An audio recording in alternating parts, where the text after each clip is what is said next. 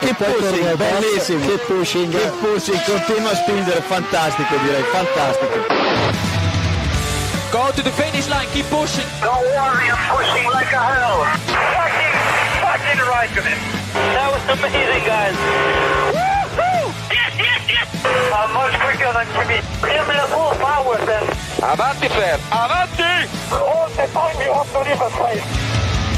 Okay, Felipe,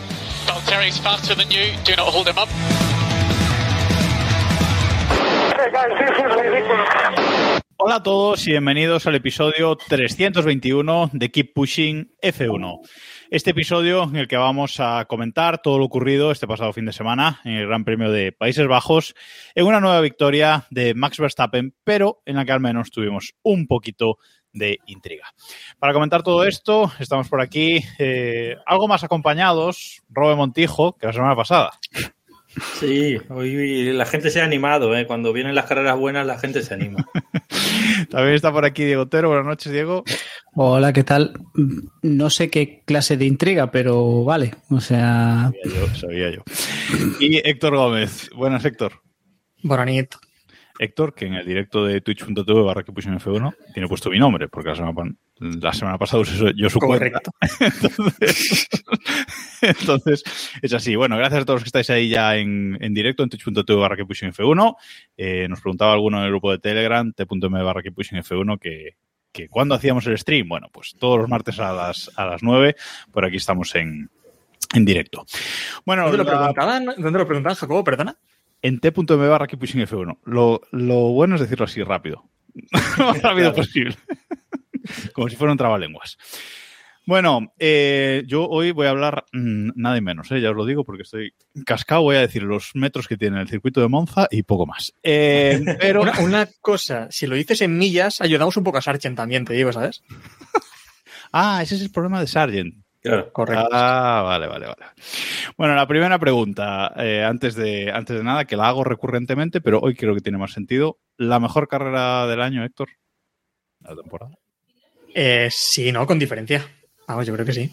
A pesar de que el resultado podríamos decir que no fue muy diferente a, a todo, bueno, eh, tuvimos ahí la diferencia de Gasly, pero lo que es la carrera y cómo se llegó a ese resultado, a otra victoria de Verstappen, pero la forma de obtener esa victoria yo creo que es, es lo bonito, ¿no? Y es lo divertido, al menos esas 10 primeras vueltas, creo que fue lo más divertido del Gran Premio, muy, muy movidas, con, con además mucha diferencia estratégica por muchos pilotos, pilotos con miedo que entraron antes, pilotos que se atrevieron a quedarse en pista, pilotos que entraron tarde, entonces eh, tuvimos una parrilla súper movida. Como nos gustan estas carreras, no de lluvia todo el rato, sino de llueve un poquito, se seca, vuelve a llover, se seca, incertidumbre, incertidumbre, cambio de neumáticos. Eh, Diego, tú serás el hater, supongo, como siempre. pero- Eh, a ver. No, no, me- o sea, no, sé, no, sé, no sé decir si es la mejor carrera de la temporada o no, porque sinceramente me cuesta recordar prácticamente todas las carreras de la temporada. Pues si le cuesta Dicho lo recordarlas, es Claro. Dicho lo cual, eh, me acuerdo de esta porque fue hace dos días. Es decir, si me lo vuelves a preguntar dentro de un mes, a lo mejor, pues tampoco me acuerdo. Eh, entonces, personalmente yo disfruté más Silverstone que, que esta carrera, pero las primeras 15 vueltas fueron súper entretenidas. Luego, pues un poquito ya tal. O sea, pero las primeras 15 vueltas estuvieron muy, muy divertidas. Primero en Keep Pushing, Robe. ¿Te gustan los circuitos ratoneros? Efectivamente.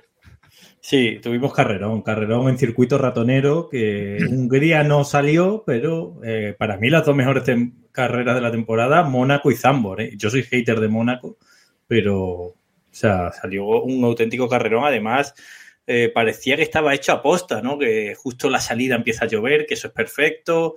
Eh, luego cuando ya cambian a intermedios enseguida se seca. Luego hubo otra vez una radio de decir que se iba a mojar otra vez y digo, no me lo puedo creer. Sí, No sí, puedo sí. creer que vayamos a estar toda la carrera así. Pero estuvo muy guay, estuvo muy divertida y yo reivindico, aparte de la lluvia, eh, los adelantamientos que vimos en lluvia y en seco fueron adelantamientos de verdad y adelantamientos complicados en los que tú decías, uy, uy, uy, que, que se dan, que se tocan, que no fue fácil adelantar, no fueron adelantamientos a mitad de recta. Yo Además- reivindico. récord de adelantamientos Sí. en la historia de, o al menos eh, desde el año 93, creo que eh, era una- un artículo en Reddit. eh, alguien creo que publicaba estadísticas desde, desde el 93 y era la carrera con más adelantamientos desde mm, superando a China 2016. Aquí lo grave es que en esa estadística se veía también que habían habido como 185 adelantamientos, creo que eran, pero en la retransmisión se vieron 19, eh, 59, perdón. Se podían haber visto 19 perfectamente, porque lo Sí, de la realización es que de verdad, o sea, estamos en plena lluvia, primeras vueltas, luchas en pista en todos lados y nos ponen cuatro minutos de repeticiones de la salida, Eso- pero por Eso favor. es alucinante. Pero eso, eso pasa siempre. Siempre. O sea, ellos lo, ellos lo tienen por guion, ellos tienen el guion. Sí. Vamos a ver la salida y luego las repeticiones, aunque esté pasando Mm. cosas en pista, no, luego vienen las repeticiones. Y no es una repetición, es- son eternas. Exacto, no es que ponga un trocito, sino es que son completamente eternas. Decía, por cierto, eh, ya que estaba reivindicando cosas, Robe, que yo reivindico las curvas peraltadas. Sí. ¿Cómo te va a gustar el circuito de Madrid entonces? Esa rotonda peraltada. O sea, uf. Uf. Pero es verdad. Montañitas, es verdad. El año, el- el pasado, o mm, o incluso en la. Bueno, en los tres grandes premios que llevamos, llevamos tres, ¿no? En Zambor. Eh, hemos visto cositas en las peraltadas, que si por arriba, que si por abajo, y este fin de semana con lluvia, eso ha sido un festival de, de adelantar por arriba y por abajo. No solo Alonso, que es un maestro en esto, sino muchos, muchos pilotos, ¿no? De todos modos, yo creo que el récord que ha dicho Héctor eh, tiene mucho truco, ¿no? O sea, tiene un truco enorme que es que el momento en el que empieza a llover y hay pilotos que se quedan en pista con unos neumáticos y pilotos que vienen más rápido con otros, pues Pérez se queda último y luego adelanta a todos, ya son 19 adelantamientos que te estás sumando ahí con un neumático intermedio contra neumáticos de seco, ¿no? Eh, y más casos así que hubo, o sea que, bueno, tiene su parte de truco. Bueno, pero aunque tenga truco, está bien, ¿no? Que, que los haya, o sea. Sí. No, la de China, aquella también fue en lluvia, ¿no? O, no me acuerdo ahora. Y bueno, hay discrepancia, porque he visto también que en Forex, otra web también que recopila estadísticas, hablaban de que sigue siendo China la carrera con más adelantamientos. Pero bueno, la cosa es que hubo un porrón de adelantamientos este, este fin de semana, nos perdimos la mayoría, eh, pero bueno, hubo adelantamientos bastante buenos, ¿no? Porque además eh, hubo un momento de la carrera que a lo mejor los neumáticos intermedios y los de seco, hubo momentos en los que no estaba muy claro cuál era mejor, ¿no? Y vimos pilotos dudar muchísimo. Eh, por ejemplo, lo de, lo de Pérez fue también una locura en las primeras vueltas. En- hubo una vuelta en la que Verstappen le sacó como cuatro segundos por vuelta. Creo que fue la vuelta 7 o algo así. Que tenía una gran ventaja Pérez y de repente la perdió toda. Y que dices, pero ¿cómo ha sido eso? ¿Qué ha pasado ahí? A ver, ¿En si serio? queréis, si queréis hablamos, empezamos con, con Checo. O sea, porque em, yo decía la semana pasada aquí con Robe, eh, bueno, tiene que empezar a dar el callo, porque tal, porque llega la recta final del Mundial, no sé qué. Y en clasificación, otra vez.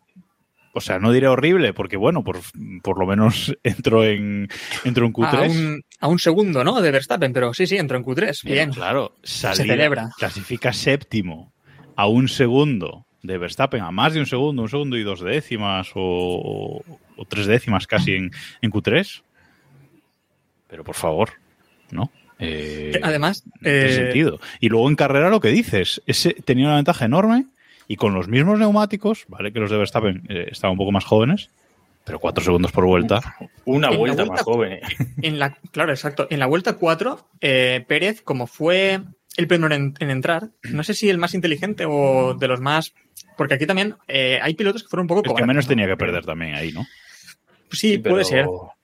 Pero yo no Mm. entiendo, yo no entiendo cómo no entran. O sea, yo aluciné con que no entrasen los primeros en boxes y estaba la pista inundada. O sea, de verdad, era clamoroso que había que entrar en boxes. Me desesperó Pero mucho. no. De hecho, Pero, a ver, en el caso de Verstappen tiene, tiene algo de sentido con el tema del tráfico del pit lane. Es decir, si entrando, entrando Verstappen siendo líder y en el primer box se va a comer el tráfico de los Sí. 10 pilotos que lleva por detrás y va a salir detrás de ellos. Y tal Sí, y pero como lo Aston hizo, Martin, y tal y como lo hizo, lo hizo. Pero Aston Martin tiene en el box a tomar por saco, tío. De todas Bueno, formas, la tiene pista, la pista- pues mejor, pista por eso, tan- por eso lo digo, ¿por qué no paró? ¿Por qué no paró Alonso?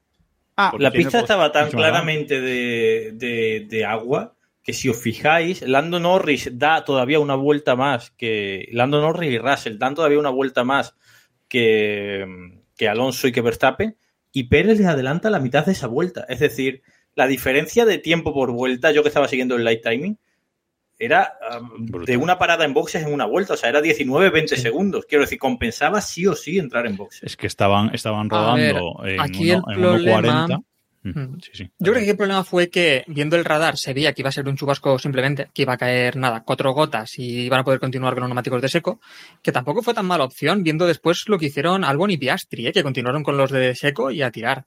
Mm, Yo creo que tampoco era muy mala opción. Lo que no puedes hacer es o entres el primero, o entres en la primera o segunda vuelta, o ya no entras y ya te quedas en pista. Lo que no puede ser es lo que hizo, por ejemplo, eh, creo que fue Russell y, y Stroll.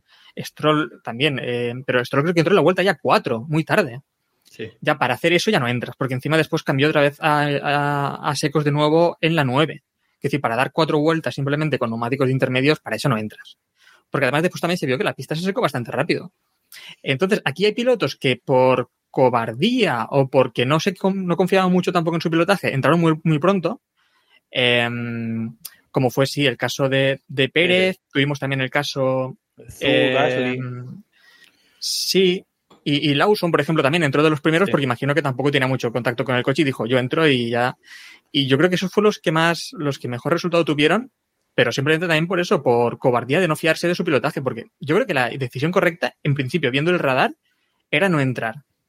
O entrar el primero, pero vamos, lo que no puede ser es entrar en la vuelta 3 o 4. Pero, pero no puedes ver el radar, tienes que ver la pista. La pista estaba inundada. O sea, Sí. muy inundada. Cuando llegaron al tercer sector, eh, que es la, cuando pasa la primera zona de DRS y entras en la curva esta redonda de la Tierra, donde se salieron varias veces Verstappen y Alonso durante el fin de semana, eh, cuando entran ya en el, ter- en el tercer sector, yo cuando lo vi digo, está, está para intermedios, pero clamoroso. Y me alucinó que no entrasen. Lo de Verstappen, ahora que lo habéis dicho, es verdad que tiene una cierta explicación, pero yo lo de Alonso y lo de Norris y tal, no entiendo por qué no entraron. Estaba empapada la pista. Sí. Mm. Yo tampoco lo entiendo, ¿eh? porque me, me sorprendió, de hecho, que no, que no entraran también, porque pff, es que estaba impracticable, la verdad. Pero bueno, Checo mucho- Pérez. Sí, sí, dale. una- No, pero sí. No digo, por mucho que sea una, una lluvia corta y demás, es que si te, puedes estampar en cualquier momento. De hecho, luego lo vimos, más de un piloto estampándose. Incluso llegamos a tener momentos en los cuales, si, hubi- si existiesen neumáticos de lluvia extrema, podrían haberlos usado. Claro, O es, que, es que fíjate, lo están diciendo en el chat que es que Leclerc entró, los neumáticos no estaban preparados, los de Pérez tampoco estaban preparados cuando entró, aunque Red Bull tardó menos en, en encontrarlos porque es Red Bull y no Ferrari, pero fueron paradas muy lentas y aún así le hicieron un undercut, pero muy sobrado a Verstappen y a Alonso. Leclerc salió de boxes por delante de Alonso en solo una vuelta y haciendo una parada en boxes pésima. O sea, es que la diferencia era enorme. Sí, sí. Sí, pero es que también piensa que tienes que hacer eh, entrar a intermedios no es solo una parada, es que son dos paradas, porque sabes que Sí, sí. en nada vas a tener que volver a entrar y meter. Son 40 segundos que pierdes, ¿eh? Sí, pero tú eso no lo sabes, ¿eh? Tú eso no lo sabes. O sea, tú en el momento en el que paras la primera vez no sabes si vas a tener que volver a entrar Bueno. dentro de cinco vueltas o de 15 o de... Yo creo que ¿cuánto? viendo el radar y escuchando la radio, los ingenieros sabían que iba a ser así, ¿eh? que iban a tardar muy poco en volver a entrar. Porque. Yo creo que, si lo piensas, no, porque pueden pasar dos cosas. Una es que todo el mundo entre y cambie a intermedios, con lo cual estás neutralizado, y otro es que alguien se quede con neumáticos, neumáticos lisos y es bandera roja. O sea, tienes una correcto. probabilidades altísimas de una bandera roja y ya te limpias del. te Sí, yo creo que la decisión correcta era quedarse en pista, pero. Bueno, Pero ya sabéis que yo también soy de estrategias un poco extrañas a veces. sí, tú eres ferrarista. eres- o sea, eres ferrarista, claro. Claro, claro, exacto. Plan K. Bueno, eh, Checo Pérez, que decíamos. Bueno, pues en clasificación, como decíamos, séptima, séptima posición y luego, pues en carrera, no logra meterse en el podio. Me parece increíble que con ese coche no logre meterse en el podio, con estas condiciones, con... Para mí, para mí, yo no, no quiero, no me gusta exagerar, pero es que para mí es una de las peores carreras que ha hecho Pérez en Red Bull, que ya es decir, o sea, desde que está en Red Bull, yo creo que esta es una de sus peores carreras. De repente le sale una estrategia, bueno, hace una clasificación pésima. Le sale una estrategia de, de repente perfecta, le pone primero con 15 o 20 segundos de ventaja. Empieza a rodar 4 segundos por vuelta más lento que Verstappen. Eso es una locura. Y luego. aún así, 19 cuando- segundos tenía de ventaja, ¿no? Claro. Creo, una cosa así. y, y No, aún así, cuando, cuando tiene la, la segunda posición asegurada, hace el trompo bajo la lluvia, que pierde la posición con Alonso, luego se choca contra el muro entrando en boxes, que se salva de milagro, y luego se salta el límite de velocidad en boxes, por Dios. Es que no puede ser peor. Es que te había puesto una estrategia para ganar la carrera. Tenías que haber ganado la carrera. Y no se entera tampoco muy bien de cómo ha pasado Verstappen, de cómo le adelanta Verstappen al principio de la carrera. Que pregunta por radio, ¿eso ha sido un undercut? No sé si como, no sé si por no enterarse o como quejándose el equipo. No, Y, y- ahí- y los, los fans de yo- Pérez se están quejando de, de eso. Eh, Hubiese sido mucho más humillante que le hubiese pasado en pista como si fuese un doblado, que es como No, lo y además pasado. tenía todo el sentido del mundo, ¿eh? Lo que hicieron en Red Bull. Claro. Porque de no haber. eh, a ver, eh, el problema es que Alonso les lanza, bueno, Alonso y Zul les lanzan un undercut a ambos. Eh, si tú entras con, con Pérez. Bueno, la parada con, con ambos no la puedes hacer en boxes a la vez. Porque habrías perdido tiempo, habrías perdido una posición con Alonso. No, iban muy pegados, sí. pierdes posición con ambos. Por lo tanto, la hacen con simplemente con, con Verstappen, que por lo tanto lanza un undercut a, a Pérez. Pero de esa forma obtienen lo que, lo que vimos, que los dos pilotos de Red Bull estén primeros aún. De, la otra, de Claro. cualquier otra forma hubiesen perdido una de las posiciones con, con Alonso y con Zu. Por lo tanto, yo creo que está Y en bastante bien cualquier como equipo. caso, y en cualquier caso da igual. O sea, el primer piloto del equipo es quien es. En este equipo está clarísimo y ya está. O sea, sí, es le, iba, undercut, le iba a pasar en pista por encima. O sea, Claro. en pista le iba a pasar por encima. Es que no hay más tal. De todas formas, yo creo que ahí lo de Pérez sí que fue una quejita. Velada, pero fue Sí. una quejita. No, no, de, fue "Oye, quejita. Qué guarrada me estáis haciendo que nos ha hecho un under- que me habéis hecho un undercut con mi compañero de equipo. Yo daría las Sí, pero gracias. bueno, fue un undercut forzado, ¿eh? Que yo creo que fue un undercut forzado, no fue Yo daría, yo daría las gracias. O sea, en pista, en pista Mm, le pues machaca. No, y también tuvo suerte, ¿eh, Pérez, porque bueno, eh, con el accidente que tuvo también al final, de, bueno, con la salida de pista que tuvo al final de la carrera, eh, gracias, gracias a, a Zu, que hace el, mm, que, que hace la bandera roja, pues recuperó esa tercera posición que en realidad la tenía ya perdida. Nos dicen en el, en el chat que en Red Bull le configuran mal a propósito el, el limitador a Pérez para que aunque, aunque lo pulse eh, se pase de velocidad siempre en el, en el pit. Bueno, eh, esto mm, lo gana Verstappen de nuevo, gana Verstappen en casa, aunque es- se lo tuvo que trabajar este fin de semana, no fue una carrera de, de ir en primera en primera posición y con el codo por fuera, se lo tuvo que trabajar, pero esta carrera, yo creo que esta carrera en concreto demuestra el estado de forma y el estado de simbiosis que tiene Verstappen con ese Red Bull eh, esta temporada y que es imparable. Porque lo lógico es pensar que en estas condiciones eh, la bueno, pues no ganase Verstappen aquí o por lo menos estuviese mucho más en riesgo de lo que estuvo su, su victoria. Pero incluso en estas condiciones no falla, no tuvo un error, no tuvo una salida de pista, no nada. O sea, no le tembló el pulso y acabó la carrera primero por delante de, de Fernando Alonso a no mucha distancia, a, a tres segundos, creo, una cosa así, pero casi cuatro segundos. Pero gana, gana en casa, nueve victorias eh, consecutivas, la decimoprimera del año, y bueno, va por el récord en, en Monza, ¿no? Eh, pero yo creo que esta carrera, sobre todo, sobre todo, da idea de ese estado de, de forma y simbiosis, ¿no, Diego? De, de Max esta temporada. Eh, Va con el codo por fuera. O sea, es que va, va muy o sea, va muy sobrado. Tiene el coche totalmente por su mano, no tiene, no tiene a nadie que le, que le apriete ni lo más mínimo y está en un estado. Es que es que es intratable. Es decir, es esos momentos en los que eh, te preguntas hasta qué punto Pérez es un cepo y hasta qué punto Verstappen está en un estado de forma estratosférico. Es decir, quiero decir, no creo que el rendimiento del Red Bull sea el de Verstappen ni tampoco el de Pérez. Pero, es decir, no creo que no creo que Pérez tampoco sea tan tan tan cepo como parece, dentro de que creo que es un poquito cepo, sino que realmente es que lo de Verstappen es, es otro es otro rollo. Y aún por encima es eso, está pletórico y le sale todo bien. O sea, mm, tienes que es no sé, yo, yo decía a principio de temporada que lo del pleno de Red Bull no lo veía, claro, pero cada vez me cuesta más visualizar una victoria de alguien que no sea Red Bull. ¿eh? Hay un, hay un comentario de Miguel Ángel Miguel Ángel Estrepeda que nos dice que Checo es un Barrichello moderno y no estoy de acuerdo con eso, ¿eh? porque creo que Barrichello está muy por encima de lo que está haciendo Checo. Eh, cuando, cuando Schumacher fallaba, Barrichello estaba ahí y tenía buenos resultados y siempre estaba ahí en el podio. Este año no. Sí, Barrichello, Pérez no, Barrichello si es y, y Barrichello tenía carreras y Barrichello tenía carreras de molestar a Schumacher y carreras de te quedas ahí porque el que tiene que ganar es Michael.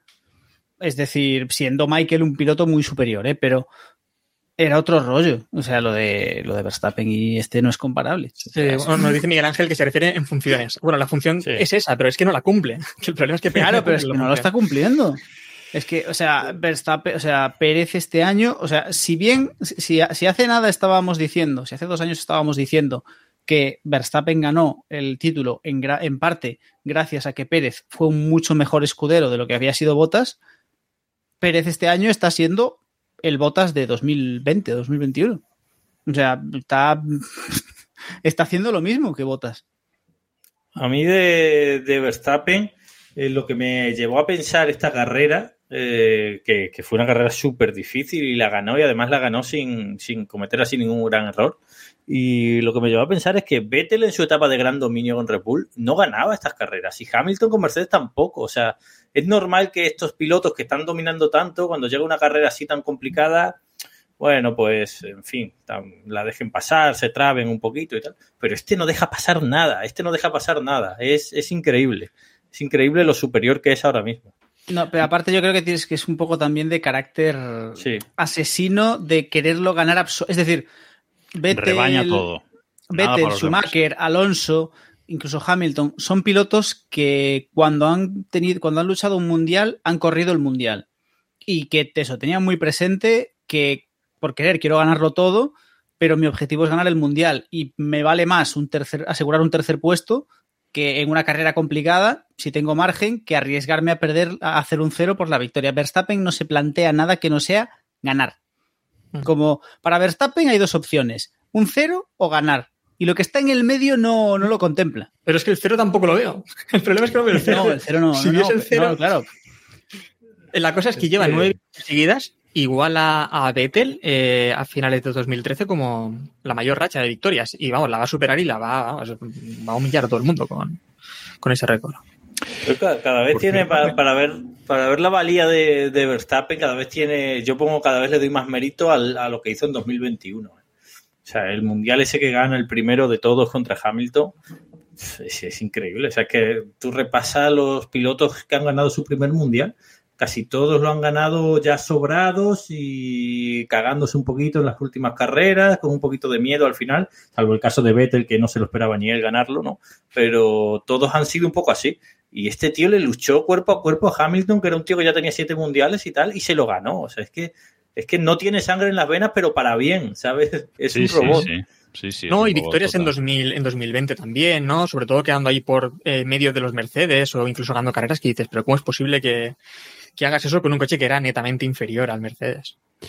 Por cierto, que mm, Red Bull nos parece que Helmut Marco no ha conseguido librarse de Checo para el año que viene porque va a estar, o sea, ha confirmado que va a estar en 2024 también Checo en ese asiento. En 2025 ya tal, pero en 2024 eh, va a estar, ¿no? Entonces, bueno, mm, parece que Sí, no, no han tenido a- forma. Claro, confirman a Pérez, pero con la boca pequeña y como, bueno, eso es lo que nos toca, ¿no? Tenemos que cumplir el contrato, no hay forma de sacárnoslo de aquí, no sé. No, Yo me es una buena confirma- cláusula. Yo me Cuando esperaba un, sí, yo me esperaba sí. un comunicado, Checo sigue, ya está. Pero si tú te fijas, no han confirmado a Verstappen, no, No. Ah. han confirmado a, a Russell, no han confirmado a Alonso. Quiero decir, normalmente a un piloto que tiene contrato no se le confirma. Tiene contrato y ya está, no hay nada que confirmar. O sea, si le confirman a Pérez es porque de verdad una opción real es que no siga, aunque tenga contrato. A ver, Helmut Marco confirma porque le preguntan. Y la pregunta de todas las semanas a Helmut Marco, pero todas las semanas, y la semana que, esta semana también a Monzal van a volver a preguntar, aunque ya ha dicho Sí, que va sí. a continuar. Va a ser de nuevo, pero Pérez va, porque nadie se lo cree. Pero ¿en serio va a seguir? Claro, correcto. Entonces la pregunta es Pero esa. estáis en vuestros Marco dice, cabales, Pérez va a, A ver. Pérez va a seguir. Marco Pérez, dice, pues no me queda otra. Sí, continuará. Pérez va a seguir porque no hay ninguna opción de mercado que, que se les ponga de cara para, para reemplazarlo. Entonces, bueno, pues de, de momento parece que ha amainado y tirarán con él. Si realmente, si mañana, de- se dan, si mañana Red Bull descubre que, o por lo que sea, Leclerc, Norris mm, o algún piloto así se pone a tiro, Pérez se va a comer enchiladas a su casa, vamos. Bueno, está Palou ahí, ¿eh? Claro, es que yo metía hasta Palou antes que a Pérez. pero Palou es una apuesta muy arriesgada. Palou es un piloto para meter en Toro, en Toro Rosso, tío. Sí, Palou es un ya, piloto ya. para traer, darle un añito en Toro Rosso, ver cómo reacciona en Fórmula 1, qué calibre. Y ya Bueno, a lo Que peor, peor que, peor que Pérez no lo va a hacer. Pero, Bueno, no- joder, tío, mira, mira cu- Mi- cuántos mi- pilotos mi- han quemado. O sea, mira a Albon, tío, que, que lo metieron en Red Albon, Bull a, Al- a- a toda leche y, y mi casi lo Albon, ¿eh? No va a volver. No quiere. Pero Albon ya ha dicho que no quería, que, la- que le llamaron y dijo que ni de coña, ni de coña, que eso no. que ni con un palo. Bueno, seguimos. Eh, victoria, de, victoria de Verstappen, pero Alonso se lo quiso poner un poquito complicado. Ya la semana pasada especulábamos aquí con la posible 33, que si no era en, Hungría o aquí, no sería. Eh, por suerte, las mejoras de Aston Martin parece que han funcionado. Ahora hablaremos también de Stroll, que acabó décimo primero. Pero bueno, Alonso con esa segunda posición eh, recupera la ilusión, se vuelve a subir al, podio y la verdad es que hizo un carrerón en general, con pasadas épicas a Russell, a Albon y bueno, eh, metiéndose por sitios impensables eh, y disfrutó. Sobre todo yo creo que disfrutó y, me gustó mucho lo que dijo después de la carrera, que es que disfrutó porque tiene un coche en el que puede confiar. Entonces puede ir a muerte porque sabe que el coche no le va a hacer un extraño ni le va, ni le va a fallar y dejarlo, y dejarlo fuera. ¿no? Para mí, mm, yo diría que esta es una de sus mejores carreras eh, en la Fórmula 1, en sí en general. O sea, de verdad, pensándolo fríamente, yo creo que esta es una de sus mejores carreras. Ha sido impresionante la carrera que ha hecho. Eh, el adelantamiento que hace en la salida es de maestro. Y en general ha tenido un ritmo increíble, ha hecho un carrerón. Y ya te digo, para mí una de sus mejores carreras en Fórmula 1. Es que tiene muchas, ¿eh? Sí, sí, estas tiene muchas, pero Cada, do- La- cada dos semanas vengo aquí y me decís que ha sido la mejor carrera en Fórmula 1 de Alonso. No, a mí ¿qué ya me. ¿Qué opina, No, qué pero opina- hombre, a qué ver, opina creo tu que- señora, Diego? A ver, no lo sé, creo que tiene sentido pensarlo, ¿eh? No voy a decir, lo que pasa es que ahora mismo, eh, si me pongo a recordar carreras, pues es complicado, ¿no? Decir si es una de, de las 10 mejores, porque es que Alonso tiene muchas carreras, ya no es buena, sino que es que tiene Sí. muchísimas. La mejor hizo- desde que volvió, seguro. Sí, posiblemente, Sí, eso sí que te lo sí. compro, porque hizo el doble adelantamiento de la salida que, tú, eh, que estabas comentando, eh, después adelanta también a Norris, eh, y con unas condiciones muy complicadas, eh, con neumáticos seco y pista mojada, adelanta también a tras la parada, El ritmo y que tuvo. después a, a su Noda también, y, y tiene una lucha también con Sainz, ¿no? Adelanta también a Sainz, y el ritmo, y, y que fue muy interesante también al final de la carrera, cuando se pone a llover, entran a poner intermedios. eh, Alonso fue de los primeros en comentar que la pista estaba impracticable y que y el equipo le dijo algo como, ok, pues entra y ponemos extremos. Y él dijo, no, no, no, me quedo fuera. Porque fue de los primeros que vio también lo que incluso también comentó Ocon, que fue el único que puso neumáticos de lluvia extrema, que era estaba mal Una hecho basura. porque era una basura. Era una basura porque comentábamos antes, porque no se pilota en condiciones de, de mojado, ya lo sabemos. Si las condiciones son de lluvia extrema, la carrera la van a parar o alguien la va a parar por una bandera roja. Por lo tanto, eh, Alonso estuvo muy inteligente durante la carrera y la habilidad en la pista fue de, no sé, eh, no sé si de un piloto muy experimentado o de un piloto muy joven con mucha que tiene mucha calidad, ¿no? Pero vamos, eh, está en un momento de forma que con 42 años pues resulta bastante extraño. Yo realmente, eh, visto esta carrera, ya es que no quedan dudas de que no tiene sentido ese neumático extremo de, de Pirelli. O sea, quitad ese neumático, poned que es un neumático de lluvia, no lo llaméis intermedio, llamadle de lluvia y ya está. Porque con el extremo, con el de lluvia extrema se levanta muchísima agua y se para la carrera. O sea, ya está. O sea, está clarísimo lo que hace la Sí. Fórmula 1 cuando llueve mucho. Pues ya está, Que pues se- asumámoslo. O pongamos joda carenadas las Pirelli, ruedas. tío. Que se joda Pirelli, que no hace más que ahorrar costes, pues ahora que lleve unos neumáticos que no se usan nunca y que no sirven para nada, que los hagan y que los fabriquen. Ojo, porque Baz nos dice que la mejor carrera de Alonso fue la que se pegó del box de Alpine al de Aston Martin. Esa sí que fue una buena carrera. Sin duda, sin duda, y no, y no la contábamos, ¿eh? pero, pero sí, sí. Eh, no, pero-. Bueno, no, Yo creo que lo más interesante de, de esta carrera en Zandvoort eh, fue lo que comentaba también Robe, ¿no? La, la salida. Esta salida, este adelantamiento, porque tiene su gracia, porque tiene también su historia, ¿no? Porque cuando volvimos a Zandvoort, todos los pilotos trazaban la curva 3 por el interior. Eh, y Alonso dijo, bueno, pues haced lo que queráis, yo voy por el exterior. Y entonces todos empezaron a copiarle, ¿no? A ir copiando esa, esa forma de trazar la curva 3. Y ahora de repente Alonso dice, pues bueno, ahí os quedáis, que yo la trazaba por el interior y se. Pero es que no solo eso, sino que es que si os acordáis aquel fin de semana, el primero que se volvió a Zambor, todos tra- trazaban por dentro, él empezó a trazar por fuera y ya lo- los más talentosos y los más hábiles, Verstappen, Hamilton, empezaron a trazar también por fuera. Pero muchos llegaron a la carrera y seguían trazando por dentro. Y en aquella carrera, eh, en la salida, adelantó Alonso trazando por fuera a Ocon y a Giovinacci. Casualmente Ocon y a Giovinacci, no era Verstappen y a Hamilton, era Ocon y a Giovinacci. los pasó por fuera a los dos y a partir de ahí ya sí que todos empezaron a hacer la trazada por fuera. Sí. Y ahora se la ha cambiado él por dentro. Que además después de la carrera comentaba que es que durante los libres había estado probando por el interior y vio que la pista estaba un poco más seca. Y al ver en la salida que caían como cuatro gotas, dijo, pues como todos van a levantar un poco, yo tiro por el interior. Y Es que es un, muy- es que es un muy fenómeno. atrevido, ¿eh? Es que es un fenómeno. Mentalmente, es que es. Mentalmente, Sí. yo creo que es el mejor de la parrilla. Otra cosa es eh, si es mejor que Verstappen o Verstappen mejor que él en talento puro, pilotaje. Pero de cabeza, bueno, que es un puto superordenador. O sea, es que es increíble. Yo en esta carrera le vi especialmente agresivo. Le vi como que se había puesto en mente hacer el podio y lo iba a hacer. Sí, sí, sí. o, sí. o iba a acabar contra el muro, pero que se estaba arriesgando en momentos en los que nadie más arriesgaba. Adelantó a Norris en lluvia, muy, Mm. mucha lluvia. Y Norris iba ahí levantando un poquito. Y él, si os fijáis en esa vuelta antes de la parada en boxes, se acerca mucho a Verstappen que casi se pega, casi entra en boxes pegado a él. ¿eh? O sea que él iba arriesgando y le daba igual todo. Y el adelantamiento azul es igual. Sí, bueno, él lo que comentó también es que estaba con, muy en sintonía con el coche, ¿no? Que se sentía muy cómodo Sí. y que sentía como que el coche se comportaba muy bien y que iba a hacer lo que él quisiera. Sí, Entonces sí. él tiró y bueno, le fue bien la cosa. Todo lo contrario que le pasó a Stroll, ¿no? Que- Claro, es que esa, esa es la gran pregunta. Eh, Stroll, décimo primero, no entra en los puntos y gracias porque acabó Hulkenberg muy cerquita de él por detrás. Ah, ¿Nos creemos la mejora de Aston Martin? ¿Aston Martin ha arreglado lo que estropearon? ¿O esto es un espejismo porque es Zambor, Diego? Eh, pff, difícil. Yo, a, ver, punto número uno, Stroll no es medida de nada. ¿Vale? O sea, vamos a ver. Esto es como cuando medíamos el toro rosso por el rendimiento de su noda. Vamos a, seamos serios.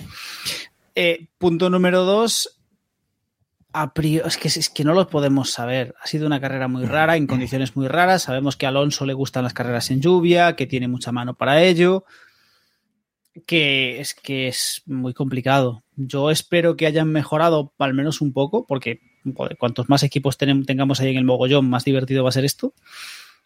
Pero me cuesta creer, o sea, esa sensación de segundo equipo que se han sacado de la manga Dali, de no. O sea, yo creo que están más cerca del grupito de cabeza, pero, pero no creo que sea tan grande esa mejoría. Pero bueno, también te digo, después de lo que hemos visto con McLaren, espero cualquier cosa. Ojo que Aston Martin amenaza para Monza con, con su nuevo alerón con nuevo efecto de RS. No sé si habrán copiado más cositas a Red Bull o, o qué, pero bueno, parece que no se cansan, ¿eh? De momento no se cansan de, de evolucionar ese, ese coche y de intentar la 33, que Alonso, siempre que sube al podio, dice, estamos, cada día estamos más cerca de esa primera victoria, ¿no? También Eh, dijo que no se iba a bajar del podio desde hace 10 Bueno, carreras. cositas, cositas. Eh, es, di- es difícil pre- eh, saber si, si de verdad ha mejorado el Aston Martin o no. A ver, yo creo que sí ha mejorado, Pero es verdad que Alonso hizo una carrera a modo puto amo. Fue así. Eh, pero porque el coche se lo permitía. Sí, decirte, sí, yo creo sí, que- pero bueno, lluvia, circunstancias que a él le vienen bien y tal. Eh, también le desaparecieron muchos rivales de la carrera. O sea, ten en cuenta que después de la primera vuelta desaparecen Hamilton, que ya estaba desaparecido, desaparece Leclerc, desaparece Norris, desaparece Russell. O sea, se queda casi sin rivales ahí eh, de- de- en ese grupito. Pero Stroll tampoco le podemos juzgar para mal porque es que lo ha dicho antes esto, que fue el último en entrar en boxes y que tuvo una estrategia lamentable que se quedó último. Dicho lo cual, yo durante todo el fin de semana he visto como mucho optimis- optimismo en la gente de Aston Martin. O sea, Sí, sí. incluso cuando clasificó quinto, que clasificó por detrás de un McLaren, por detrás de un Mercedes, tal. Aún así, mucho optimismo, convencidos de que iban a ir hacia arriba, que iban a estar en el podio. Ya es una mejora respecto a las últimas carreras. Yo creo que han mejorado, pero Monza nos va a poner un poco más, nos va a ubicar un poco mejor. Sí, yo creo que, yo creo que sí. Eh, no sé si ubicar a Gasly, que... No, por cierto, antes de pasar a Gasly, que digo, no hemos comentado un tema y es el, el paso por el, al tenis, ¿no? De, de Stroll. Bueno. No sé, si quieres comentar un poco sobre... Sí, sí, quiero comentar una cosa sobre esto. Sí, lo voy a comentar. Dijeron en, la, en los libres Sí. 1 o en los libres 2, Sé lo que vas a no decir acuerdo. y, y sí. dije- dijo eh, eh, Lobato que, bueno, que es que, claro, estas cosas ahora, como hay muchos portales digitales, hay muchos medios digitales, todo el mundo da noticias, tal. Que yo sepa, yo no vi esa noticia ni en Motor Pasión, ni en Car and Driver, ni en Diario Motor, ni en... Pero sí la vi en Soy Motor, coño, en el diario que él codirige. Es que es alucinante. O sea, se está quejando de los diarios digitales y solo salió en su diario digital. Bueno, para que la, con la, para que la gente que solo se informa gracias a Keep Pushing F1, pues que sepa que saltó la Que noticia. la gente que lo este- hace bien. Claro, correcto. Salió la noticia este fin de semana, eh, o antes del fin de semana creo que fue, que Stroll iba a abandonar la Fórmula 1, no se sabe muy bien por qué, y se iba a ir a, al tenis. a competir en tenis. Pues porque sí. De alto nivel, eso sí. ¿eh?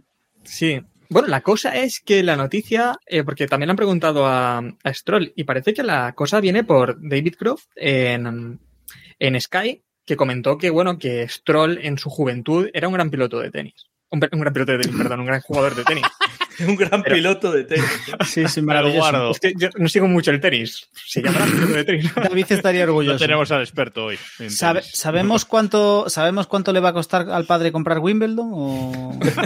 Bueno, la cosa es que lo comentó David Croft como una anécdota, como que era bueno jugando tenis y ya pues al- alguien en las redes pues lo, lo fue moviendo como que sí iba a ir al tenis, ¿no? Por la broma. Y es que algunos portales, pues eso, lo que dice Robe, que empezaron a copiarlo. Y lo que es grave es eso, que también lo copió Soy Motor y que Lobato se queje de ello. Pues eh, eres Sí, codirector, ¿no? De ese... Oye, que a mí me parecería bien que lo publique, cada uno publica lo que le da la gana y ya está, pero... Pero que no se hombre, queje, pero no- claro, no te quejes. Claro, no- solo no tu protestes, puñetero ¿no? medio. Exactamente. Por cierto, Bueno. Jacobo, que, que el otro día estuvimos aquí, el podcast aquí, contándonos intimidades, tú y yo, que no he perdido el cuarto de final, ¿eh? que juego mañana las semis. Ah, al final las semis bien. eran mañana. Muy bien, muy bien. Que dijiste que no ibas a estar hoy. Como estás, yo ya dije, no le voy a decir nada. Gané, Vale, vale, gané el cuarto de bien. final y mañana juego las semis. Entre los ¿Dónde se puede ver, ¿eh? Robert? Entre los cuatro mejores del campeonato. Puede Ahí ver lo tenéis. en... por dede.com. Hay, hay Bueno, iba a ahí, decir- también. Iba a decir que solo hay tres equipos, creo que tres equipos, ¿no? Eh, que han subido Sí. sus dos pilotos al podio esta temporada. Uno, evidentemente, es Red Bull. El otro es Mercedes, que ha subido con Hamilton y Russell. Y el tercero, no han dejado trabajar a Sarnauer, pero él ha hecho lo que ha podido. Y se han subido Ocon y ahora se ha subido Gasly. Ocon se subió en Mónaco, como ya sabéis, y aquí en Zandvoort se ha subido Gasly. ¿De dónde ha venido este tío? ¿Y quién es el próximo equipo también en entrar en esta, en esta lista?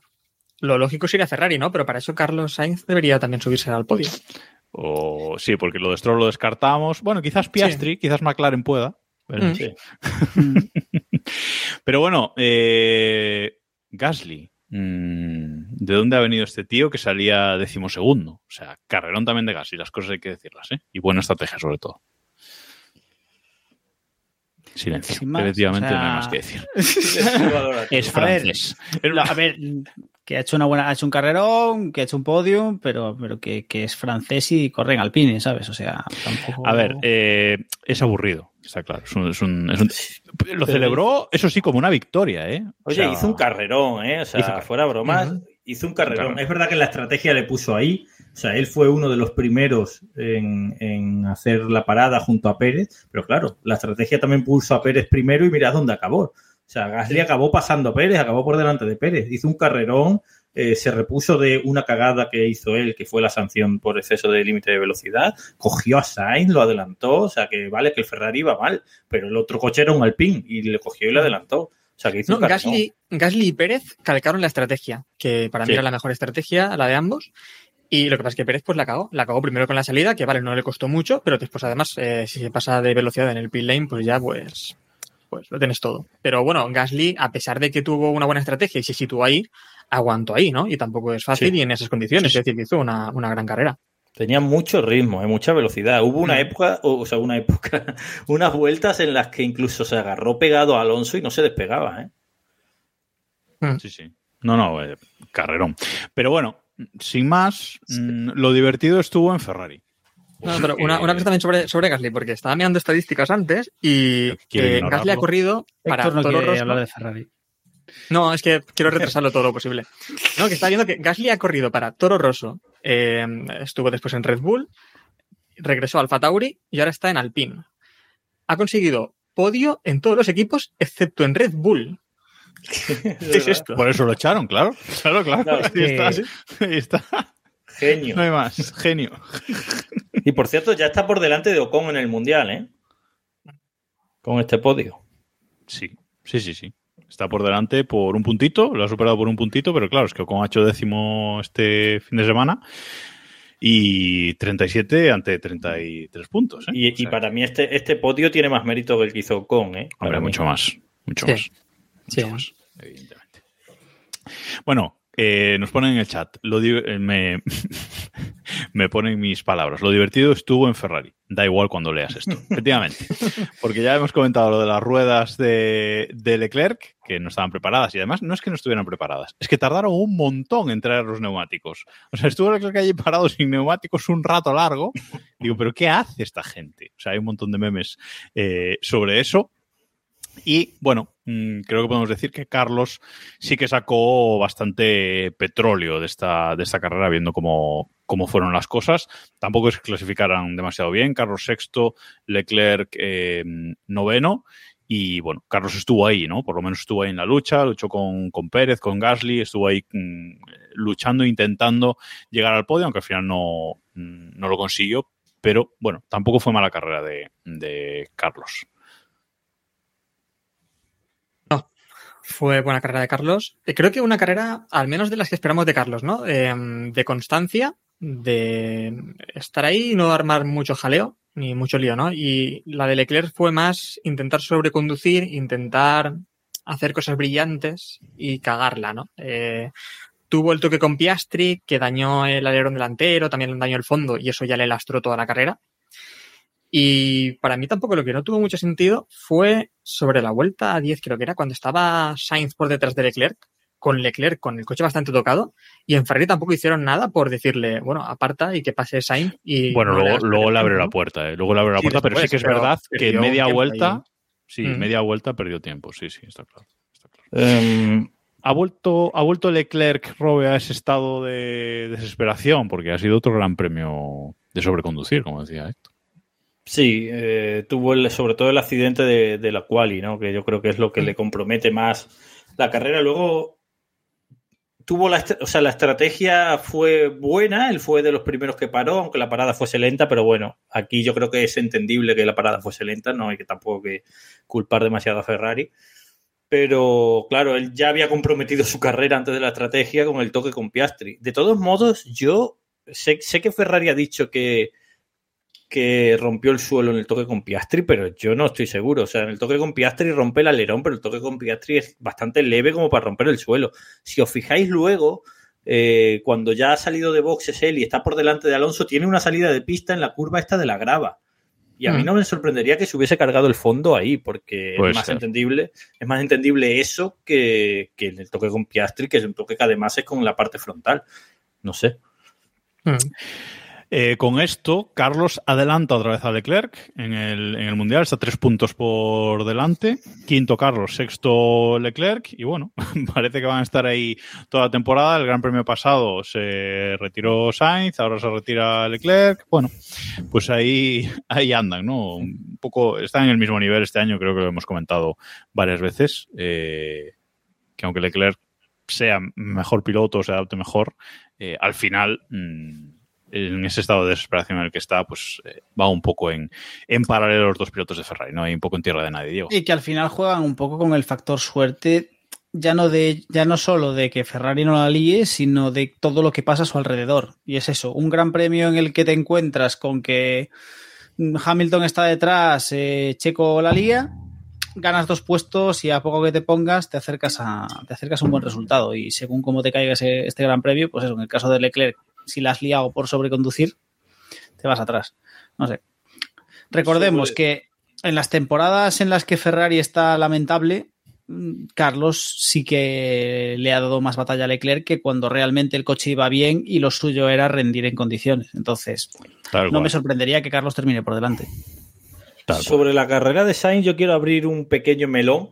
Y es que todo el mundo ha elogiado mucho la carrera de Sainz, y no digo que haya sido mala, todo el mundo está diciendo que el Ferrari iba muy mal y que Sainz ha sacado petróleo, es verdad.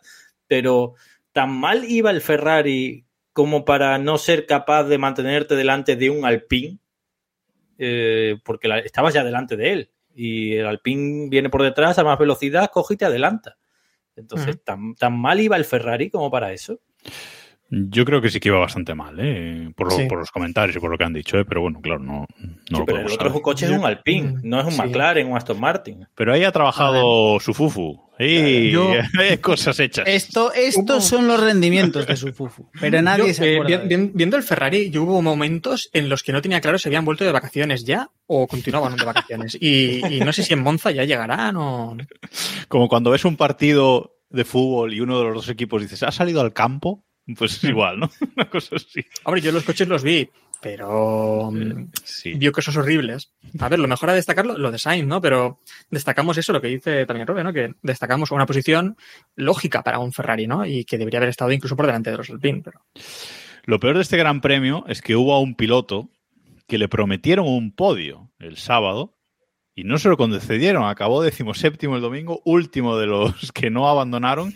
Y ese es George Russell, que incluso lo dijo por la radio, ¿no? Teníamos, teníamos programado un podio en esta carrera. ¿Qué ha pasado? No, bueno, pues ha pasado que eh, yo creo que tanto Mercedes como McLaren la liaron mucho en la, en la estrategia. Luego, bueno, eh, en pista tampoco fueron eh, de los mejores al inicio de la, de la carrera y, y, pues Russell que salía arriba, Russell que salía en tercera posición y Norris con el McLaren que salía eh, segundo, bueno, pues al final acaban bastante atrás en carrera, Norris lo arregla un poco en ese séptimo puesto, Piastri con otro McLaren noveno eh, y Russell, como digo, eh, décimo séptimo, ¿no? El único que sí que hace una gran carrera y una gran remontada es Hamilton, que acaba en sexta posición, pero claro, es que Hamilton la lía muchísimo el sábado ya en clasificación, no entrando en Q3 y saliendo decimotercero. ¿Cómo, cómo, cómo se explica esto, Héctor?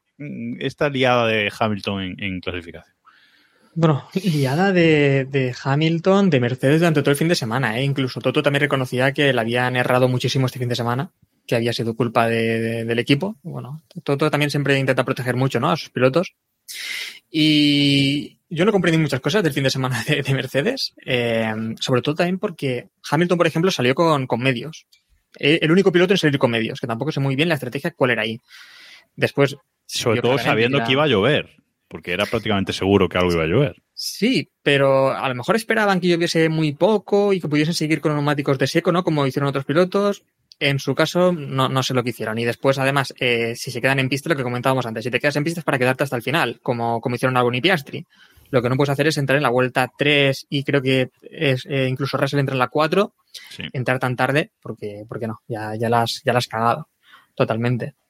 Y... Norris, Norris, y Hamilton entran en la 3, eh, Russell entra en la, en la 4 y luego Piastri le deja en pista con los neumáticos blandos, que se los cambian en la 15 para seguir con blandos. O sea, Piastri eh, fue uno de esos pilotos que hasta el final de la carrera no pone los, los intermedios, ¿no? Igual que le, que le pasó a, a Albon.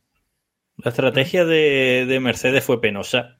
O sea, no, reaccionaron a tiempo y luego encima cuando reaccionaron pues, pues fue la peor porque fue demasiado tarde, pero eh, hay que decir que Russell estaba en los puntos y la lió él al final. Cuando se relanza la carrera, se toca, no me acuerdo con cuál de los dos McLaren se toca, si es con Norris o con Piastri, creo que con Norris, pero se toca y ahí destroza los puntos que tenía, que estaba más o menos pues eso para acabar delante de Norris y detrás de Hamilton. Eh, peor gran premio de la temporada para, para, Mercedes, en el que menos puntos han obtenido en toda la temporada. Y fíjate, y, llega, y llegaban como la alternativa a Red Bull. Mm. Mm. Uh -huh. Sí, sí. Eh, ¿Cómo viste la aliada de McLaren, Diego? Porque se las prometía muy felices el sábado, la verdad. Yo no sé. mm, Carrera loca, mm, que equipo joven, pasan cositas. eh, al final es lo que... eh, es decir, en estas carreras, a ver, hemos visto de todo, pero en estas carreras sabemos que normalmente los pilotos que tienen más y los equipos que tienen más experiencia y que son más perro viejo suelen bregar mejor con estos, con estos temas. Tenemos una alineación joven, tenemos un equipo que, bueno, que lleva montándose yo no sé cuántos años y en la clasificación lo hicimos bien. No dan puntos el sábado. Eh, no podemos repartir. Eh, eh, por cierto, su noda fue penalizado en esta al final de la Sí. carrera eh, por el toque con Russell, ¿no? No, no, fue por la encerrona que le hizo Ocon contra el muro en la recta. Mm. Cuando le iba a pasar Ocon y, y Sí. le hizo pues un Schumacher a Barrichello. Buena acertada, ¿eh? Sí, sí. Buena, buena. A ver, ah, hubo gente que lo vi que le aplaudió porque era quien era, pero joder, no acertada. ¿Y cómo visteis, cómo visteis eso de Gasly? Eh, bueno, un poquito cerdada también de Verstappen a Gasly, ¿no? Cuando lo, Mm, cuando lo adelanta. Eh, que dice Gasly luego en rueda de prensa que bueno que puede negociar con Alonso a ver si reclaman esa sanción a Verstappen o no, ¿no? Para, para ver si, si gana 33 después de después del podio Alonso o, o no, no, bromeaba, pero la verdad es que ni se investigó, creo, ese incidente, ¿no? no. Sí, yo No, no. Me, fijé, me fijé en directo además y dije, creo que esto es penalizable, pero bueno. Por lo menos no- hay que revisarlo. O al menos revisarlo, ¿no? Pero no, no sé si se interpretó que ese fuera de pista tiene agarre, o no sé muy bien qué se interpretó, la verdad, pero sí. Fue una maniobra bastante agresiva. ¿Cómo la viste tú, Diego? En fin, sin comentarios. Eh, yo- mira que yo soy partidario de que haya de que haya lucha en pista y de que tal, Bueno. pero a ver. A ver, para que haya lucha, la lucha tiene que ser limpia, ¿sabes? También.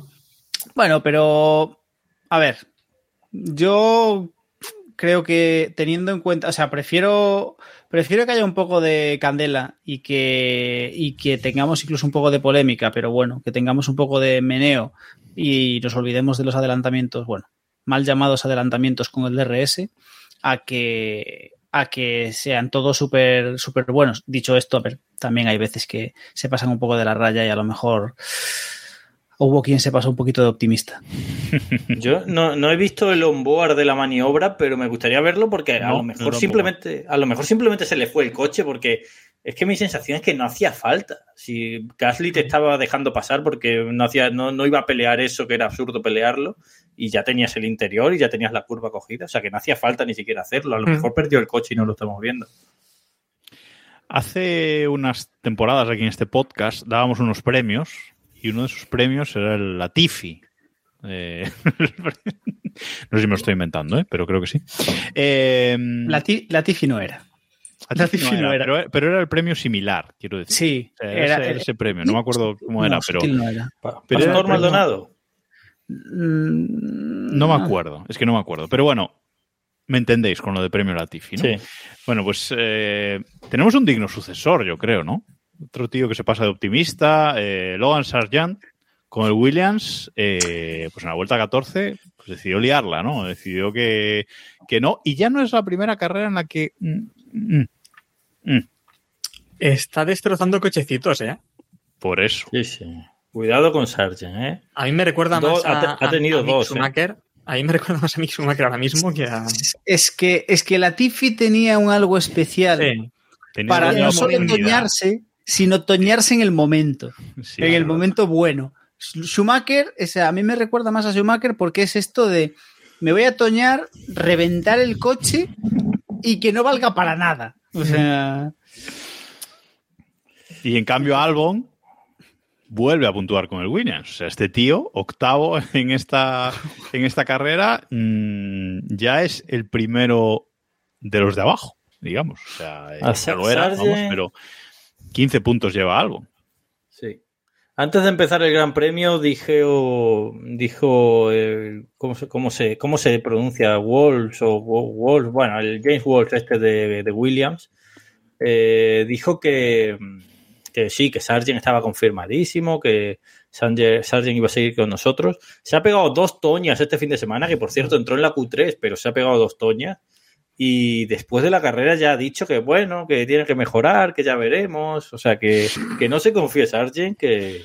Es que es mucha pasta, ¿eh? Para un equipo como Williams, además, cuidado, ¿eh? No, y que en Williams estaban preocupados porque no tenían ya más adelones delanteros nuevos. ya le colocaron uno antiguo, ya si se volvían a piñar. Y es que si ese coche ya está para puntuar, hace falta alguien que puntúe. Es que, es que claro, es, tenemos, tenemos este típico caso de, de tanta diferencia entre pilotos que no sabemos realmente cómo de bueno o no es. Es decir, ¿realmente Albon se ha, ha eclosionado en supercrack? ¿O es que ese Williams realmente tiene coche, eh, que Williams realmente tiene coche para estar ahí de forma consistente y Albon lo está haciendo bien? Eclosionó en su momento Pastor Mardonado con el Williams. Si, Albon le está metiendo, si Albon le está metiendo un palizón a Sargent y Verstappen le metió un palizón a Albon, ¿qué haría Verstappen con este coche? Claro, es eso. Es que es lo que comentábamos antes. Eh, también comentaba alguien antes en el chat cuando recordábamos que Stroll es un buen piloto en carreras en lluvia. Antes se decía eso. Cuando competía contra Sergio Pérez. Claro. Incluso conseguía podios contra Sergio Pérez. ¿Dónde estaba también ese monoplaza? Es, son las dudas que nos quedan, ¿no? Con pilotos como Alonso y Verstappen, que es, eh, son de los que más arrollan a su compañero y más diferencia crean con su compañero, pues siempre nos quedan estas dudas. Pero la cosa es que en esta carrera yo creo que Albon hizo un, un carrerón, fue bastante valiente y. y- No, y, aparte, y aparte es eso, ¿eh? Mm. Que aguantó muchas vueltas en pista con los neumáticos de seco. 45 vueltas. Y con neumáticos de seco en unas condiciones que en esas primeras 15 vueltas Y blandos. ¿eh? tuvo que sufrir, ¿eh? Tuvo que sufrir eh, bastante. Por cierto, una cosa que nos comentan en el chat, que nos comenta Raúl Pochop en el, en el chat, eh, que no hemos comentado de, de Verstappen, que es eh, ¿qué le pasó con el Hans? Porque parecía que Ah, se sí. soltaba en la resalida, ¿no? Que, que tenía que, que engancharse. No le he leído nada. No, no se ha comentado nada después de eso. Sí que parecía que estaba un poco incómodo. No sé si, no sé si era con el Hans o con. No sé. Pero se le veía ahí Sí, sí, tocar yo- cosas por ahí atrás. Yo fue el único momento de toda la carrera en el que creí en la 33. ¿eh? El momento ese en el que se empieza a ganar el Hans. Porque Ahí- no sé si os acordáis que le pasó a Hamilton, creo que fue en Bakú, en la carrera aquella famosa que, se, que Vettel le pega el golpe a Hamilton y tal. A Hamilton se le sale el Hans y eso tuvo que entrar obligatoriamente a boxes y ponerlo bien. Mm. Sí, correcto. No, no, es que no pueden correr sin los elementos de seguridad perfectamente colocados. Así que. Sobre, sobre lo que decías de que Albon hizo toda la carrera con blandos, eh, hubo gente que también eh, no comprendió por qué después tuvo que colocar los, los neumáticos eh, Intermedios. No, perdón, los neumáticos medios, los medios. Ah. Que eh, hubo gente que entendió que cuando la carrera es en lluvia puedes ya poner los neumáticos que quieras. Y, pero la cosa es que hacen falta siempre dos neumáticos. El intermedio, en este caso, es el que validaba a los demás para terminar la carrera ya con blandos. Pero él, como no utilizó los intermedios, que hizo toda la carrera con blandos, al final sí que tenía que colocar los, los intermedios porque tampoco se esperaba en esa última lluvia, ¿no? Yo creo que nadie se lo esperaba. No, yo creo que no. Yo creo que no se lo esperaban, pero bueno, ahí, ahí estuvo. Eh, la mala noticia del fin de semana eh, es la lesión de Daniel Ricciardo eh, y que, bueno, pues eh, Alfa Tauri ya ha usado cuatro pilotos esta temporada, no pueden usar ninguno más, o sea que ahora entre esos cuatro tienen que acabar la, la temporada porque la normativa no les permite usar más pilotos. Como se toñe, como se toñe su noda y tengan que recuperar, repescar escombros. Claro, claro, es que ahora ya es la única opción. ¿sabes? Ojo, Yo creo que muy- prefieren, un coche solo en pista. Me ha parecido muy grave, Robbie. ¿Tú crees que ya lo has probado? Lo que han hecho en el Fórmula 1 2023 en el videojuego, que han eliminado a, a, a Debris. ¿Cómo Totalmente. grave? Es lo que hay que hacer. Pero ¿por qué lo eliminas? Cancelar a Debris. Porque la, la Cancelar. han echado de todo. Quiero decir, no, no es que le hayan cambiado como piloto, sino tampoco aparece en el mercado ni nada. No puedes ya cor- correr con él. ¿Por qué? Ah, eso, eso no lo había visto. Creía que solo lo habían quitado de Alfa Tauri. No, la han eliminado parece del juego, que digo, te ocupaba mucho. no, no te cabía, No cabía en, en el disquete. ¿O qué No pasa? daba, A ver, que no daba para para dos megas, Bueno, que tampoco está hecho con ver. mucha calidad. Es verdad que en el juego de Fórmula 1 solo salen los pilotos de Fórmula 1 y los de Fórmula 2 que, que a lo largo de una trayectoria van subiendo a Fórmula 1. Pero, claro, ya que tienes hecho a Debris, no lo Claro. borres, no, déjalo. Claro, que, por favor. Es, es como nos feo. dice David Liarte, que es como para que parezca que nunca ha existido o algo, ¿no? Olvidemos. Nunca ha pasado. Sí, sí. Eso que, eso que, eso no, no. No existió. Oye, pues no me he fijado porque ya antes los juegos de Fórmula 1 tenían su propia intro, pero ahora ya directamente te ponen la intro de la Fórmula 1 de verdad, la que te ponen antes de la carrera, esa es la intro del videojuego. No me he fijado si de ahí también lo han Seguro. quitado. Seguro. Que Sí, sí. sí, sí. eso seguro, sí, sí, seguro. sí. Sí, porque ya la tienen hecha es cambiar el vídeo. O sea, eso sí que no nos cuenta, cuesta nada. Bueno, de todas formas, eh, sorprendente el accidente este de, de Ricciardo, ¿no? Como que se asusta un poco por ver al, al McLaren y tiene un accidente bastante tonto, que no parecía muy grave, pero cuando quedas agarrado al volante, eso es lesión segura y, y- y bueno, no sabemos para cuánto tiene, creo. Creo que no nos han dicho para cuánto tiene, pero Al menos esta carrera se la pierde. Y sí, sí. Monza seguro. La, Yo- la re- la recuperación de Stroll fue bastante rápida. Eh, veremos si, claro, tampoco sabemos es lo que que, Stroll tenía.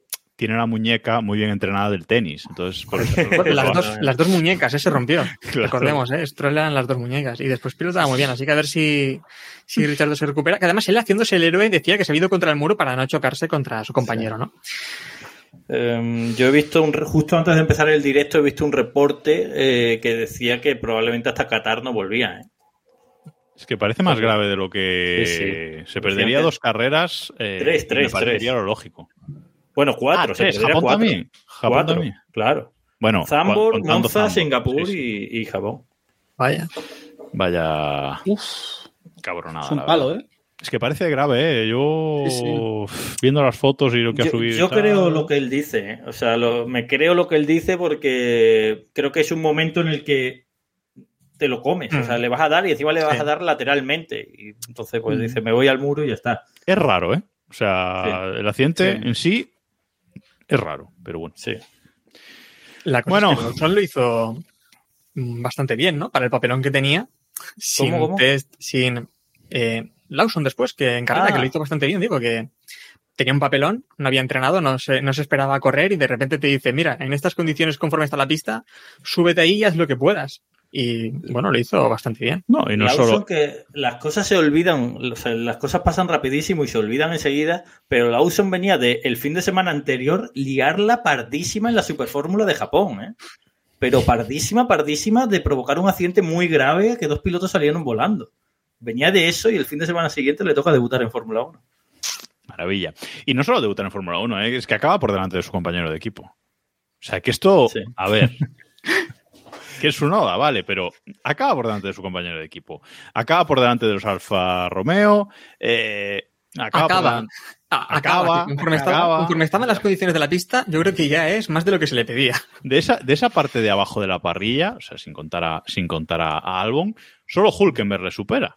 O sea que hace una buena carrera. Mm, Sí. Arriesgaría más o menos, pero él consigue acabar. Eh, Es también lo que comentábamos al principio de la carrera, ¿eh? que yo creo que él también obtiene bastante un regalo también por, por, por inexperiencia, porque en el equipo ven claramente que en esas condiciones no va a poder hacer nada con neumáticos de seco y le hacen entrar en la vuelta 1. bien. Sí, sí. Entonces también obtiene toda esa ventaja como hizo también Pérez, que después hay que aguantarlo y hay que gestionarlo y hay que seguir ahí, pero Si Fue una llega, a parar, buena, ¿eh? si llega a parar en la vuelta de, de formación de parrillas, en la vuelta de calentamiento, se marca un Wilkerson, ¿eh? ¿eh? Sí, sí, sí. sí, sí, Se marca un Wilkerson. sí, sí, sí. Qué bonito fue aquello. Bueno, el Mundial. El Mundial lo sigue liderando Verstappen, por supuesto, con 339 puntos. Pérez segundo. Sí. Yo, yo pensé que había de hombre. Pérez segundo con 201 puntos y Fernando Alonso tercero con 168 puntos. Eh, está por detrás Hamilton con 156 y Carlos con 102. O sea que, bueno, parece que las posiciones eh, están más o menos fijas. Si Pérez no la lía demasiado y se van a jugar, parece, ese tercer puesto Alonso y, Hamilton. Veremos si no consigue venir Norris desde abajo, pero ya, ya está bastante, bastante lejos. Y en Mundial de y en de Constructores, Red Bull primero con 540 puntos, eh, más del doble del segundo, que es Mercedes, ya desde hace unas carreras con 255, y Aston Martin con 215. Es que, claro, es, es difícil que Aston Martin acabe segundo eh, teniendo a Stroll, por no decir imposible. ¿no? Por no decir Y, imposible. y- Es y que- tiene Alonso, Alonso ha puntuado en todas las carreras. O sea, que es que lo normal sería que Alonso también hubiese abandonado alguna o tal. Y Ferrari, cuarta posición con 201 puntos, que digamos que, bueno, también se pueden jugar ahí Aston Martin y Ferrari esa, esa tercera posición, pero, eh, como decimos, queda mucho. Y cerramos aquí este gran premio y bueno, pues antes de acabar vamos con la previa de este fin de semana, que este fin de semana vuelve a haber carrera, hay carrera en, en Monza, ese Gran Premio de, de Italia. El circuito de Monza lleva la Fórmula 1 desde 1950, desde el principio de la Fórmula 1. El circuito tiene una longitud de 5.793 metros, al que el domingo se darán 53 vueltas para completar una distancia total de carrera de 306,72 kilómetros. El récord de vuelta en carrera, recordemos que esto es en carrera, lo tiene Rubens Barrichello desde 2004, ¿eh? ojo, en 1 minuto 21 segundos 46 milésimas. Eh, realmente me sorprende que no caiga este récord de una vez, pero bueno, en carrera es, siempre es más, más difícil. Eh, 3.000 3.600 millas para Sargent, ¿eh? el circuito, la medición que- para que, que lo tenga también claro, jóvenes. sí, sí, el, el dato. Dos zonas de detección de DRS, dos zonas de activación de DRS, la recta principal y, y la recta de atrás, como siempre. eh, que aquí, pues básicamente, eh, Verstappen los va a fundir a todos. O sea, va a ser humillante cómo va a ganar Verstappen este, este gran premio. Aquí Pirelli lleva unos neumáticos, eh, Héctor, más blandos que el año pasado, ¿verdad? Lleva el C3, C4, C5. Sí, el año pasado fue C2, C3 y C4 y ahora van con un neumático un poco más, más, más, bueno, menos duro, menos duro, ¿no? Sí, un, na, un na. Son todos iguales. En bueno, realidad, es el neumático más blando. Eh, al menos yo creo que dos paradas vamos a ver. Eh, ya estaría Ojalá. bien, ¿no? Eh, es verdad que es un circuito, es un circuito muy rápido, pero como no tiene mucha curva rápida, no hay mucho desgaste tampoco en los neumáticos. Por lo tanto, pues, pues eso. Volvemos a la estupidez de los horarios de las carreras europeas después de hacer las cosas bien en, en Zandvoort. Y el viernes tenemos libres 1 a la una y media, libres 2 a las 5 de la tarde, el sábado libres 3 a las 12 y media de la mañana, todo horarios eh, de España peninsular. Y la clasificación, por lo que sea, lo que sea, el sábado a las 4 de la tarde. Y la carrera el domingo, eso sí, a las 3 de la tarde. Hay amenaza de lluvia, me parece, Héctor. Nada, nada. Nada, uy. nada. Uy, uy, uy. uy. uy, uy. Ojo, estoy acertando últimamente, ¿eh? Se habla poco sobre esto, pero. hicimos nuestra predicción el martes pasado y dijimos que si acertábamos, te quitábamos el puesto. ¿eh? Y no acertamos. Ah, muy bien, pues. y no acertamos. Casi, pero no. Eh, hay una probabilidad muy, muy baja de lluvia, eh, del 30-40%, y eso, eso no va a llover, no va a llover. Así que yo estoy tranquilo. Eh, lo que sí es que en esta carrera tenemos otra vez en la clasificación el tema este, la mandanga de los, de los neumáticos diferentes para cada una de las, de las Qs. En Q3 tendremos el duro, en Q2 tendremos el medio y en Q3 ya el, el blando. El menos duro, perdón. Exactamente. Madre mía. Eh, Mala noticia para Pérez.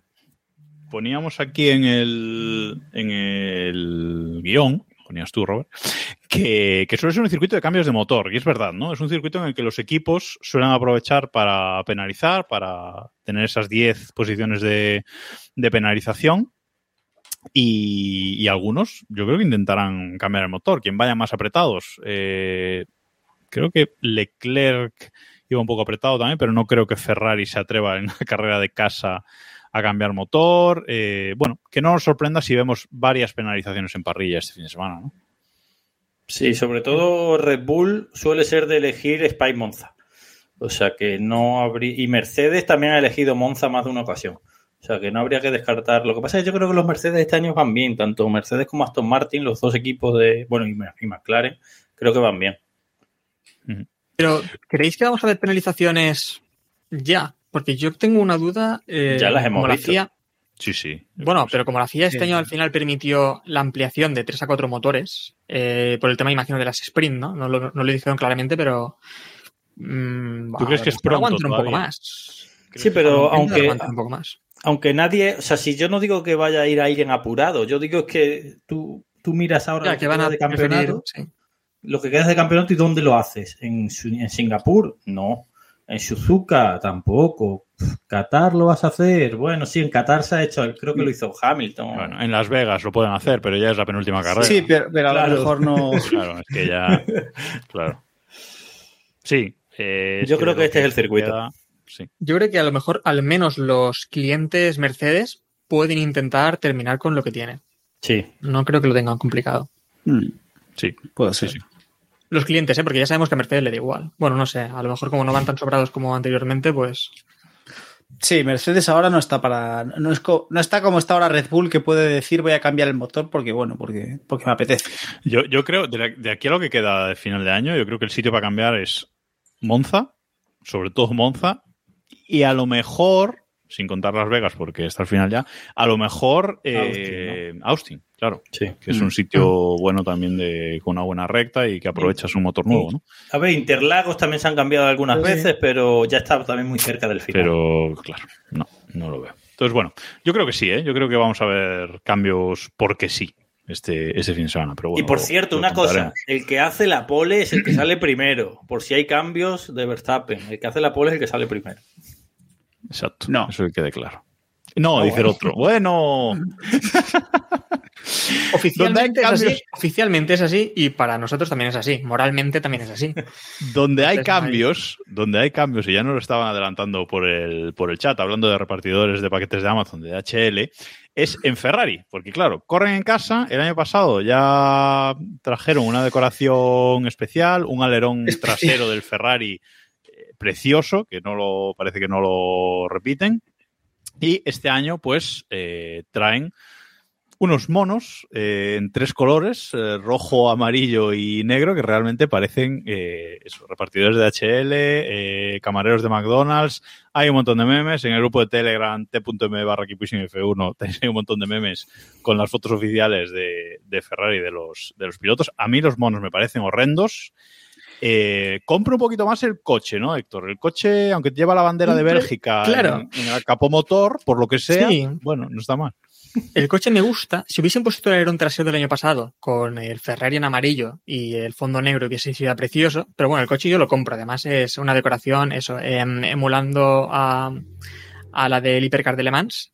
Eh, me gusta, excepto pues la bandera esa de Bélgica, Alemania, ¿no? No sé qué tiene ahí arriba. Pero bueno, está bastante bien. Eh, después los monos, hay, he visto mucha gente que le gustan, pero bueno, para mí son horribles. Horribles por lo de, de HL, ¿no? Parecen repartidores. Son horribles. Los Son horrorosos. Son, horrorosos. o sea. A ver, al coche, yo no sé por qué no le han puesto la bandera de Italia en vez de la de Bélgica y ya luego el alerón en amarillo si querían. Pero, pero bueno, es Italia, es la moda, tío. O sea, estamos, no, Los- no estamos al día. Lo especial eso- empieza a ser cuando no hay decoraciones especiales. Eso ya es lo especial. Y lo- los, los cascos se han visto ya, porque en la foto que han puesto de los coches sí que se ven los cascos amarillos de los pilotos, supongo que como el año pasado, parecidos serán, pero no los hemos visto en detalle, ¿verdad? Todavía no los han sacado. No, no había publicado nada. Ya seguramente mañana o pasado, sobre todo el jueves, supongo, que, que cuando lleguen los pilotos allí, que empezaremos a, a verlo.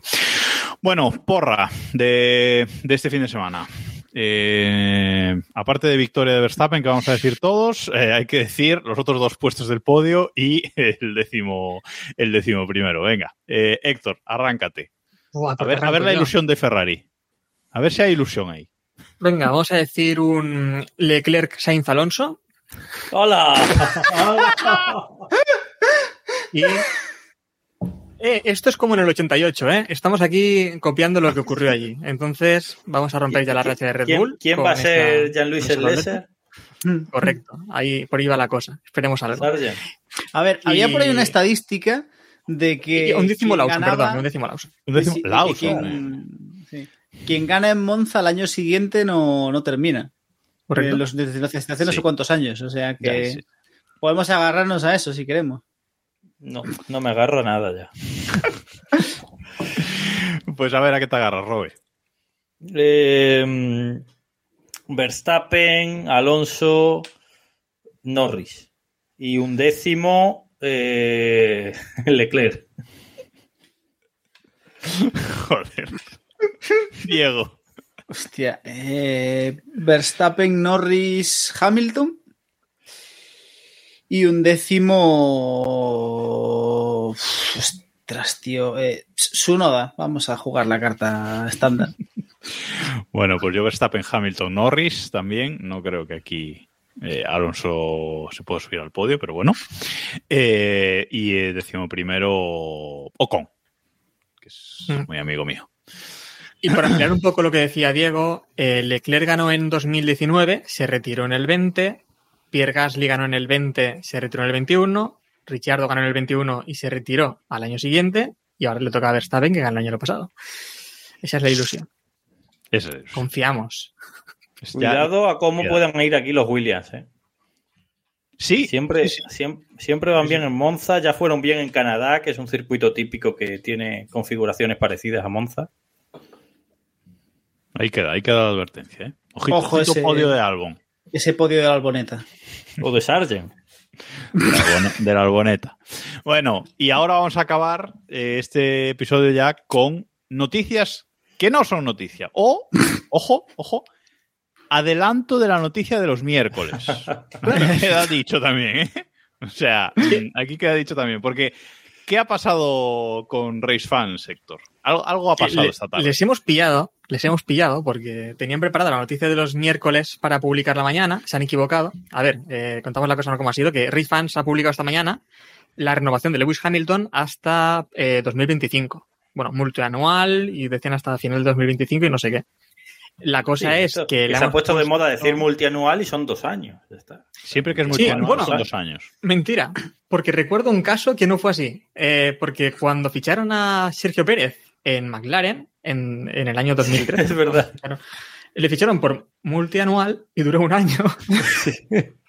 Mul- Multianual quiere decir, quiere decir que son X años, pero que hay vía de salida.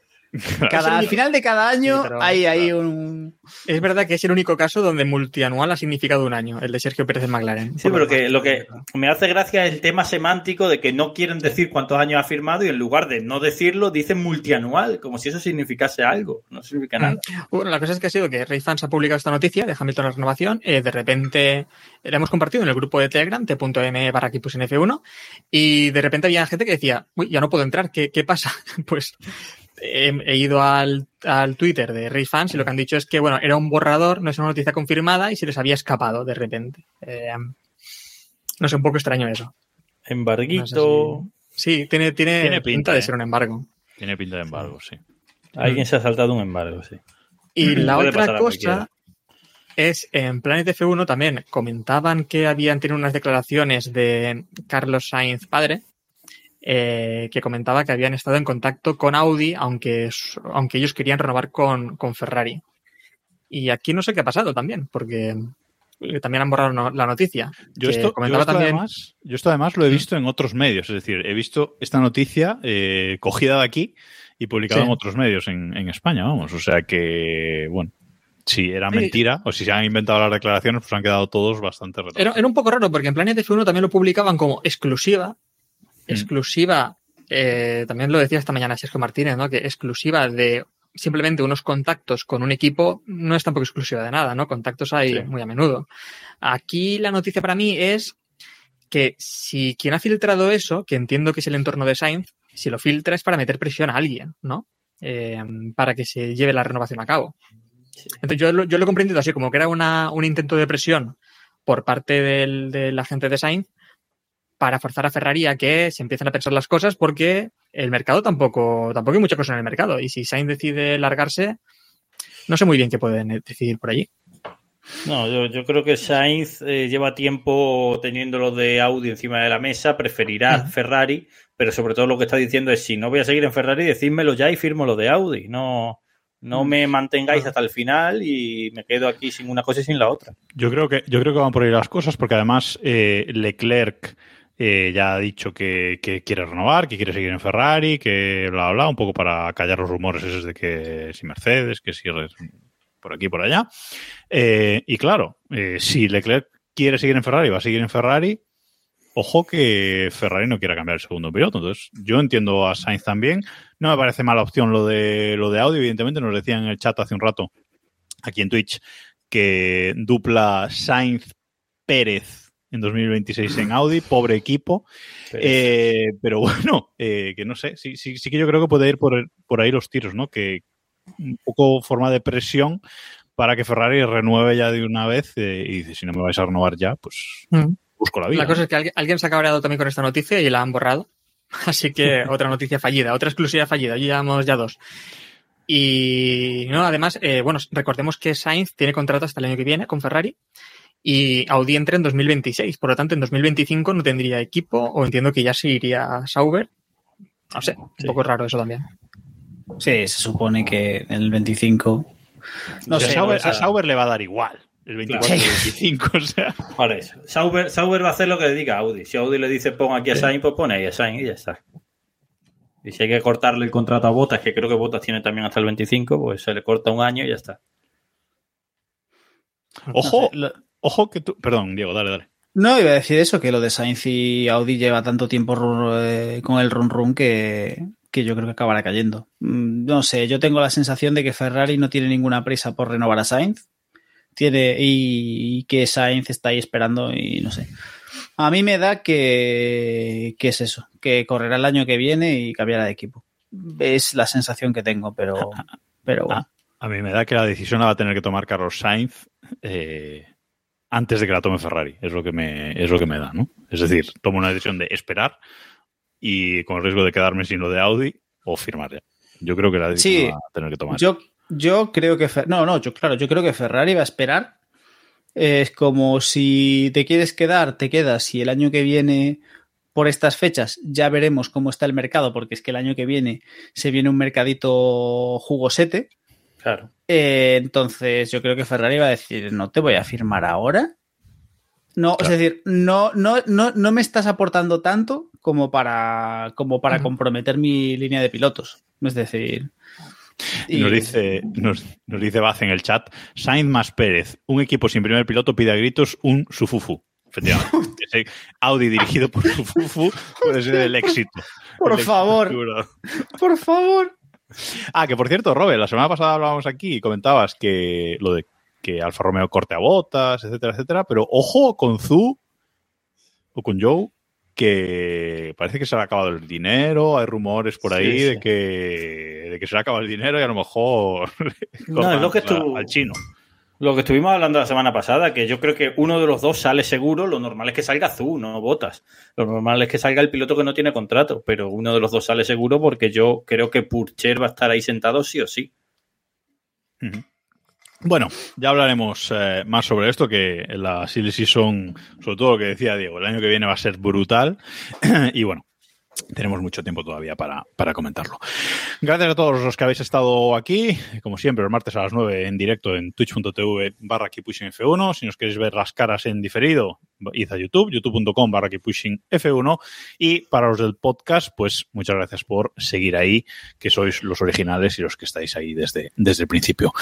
Gracias Héctor, Diego, Robe, por estar aquí una semana más. Y yo he sido Jacobo Vidal. Nos escuchamos por aquí con el análisis del Gran Premio de Italia la semana que viene. Adiós.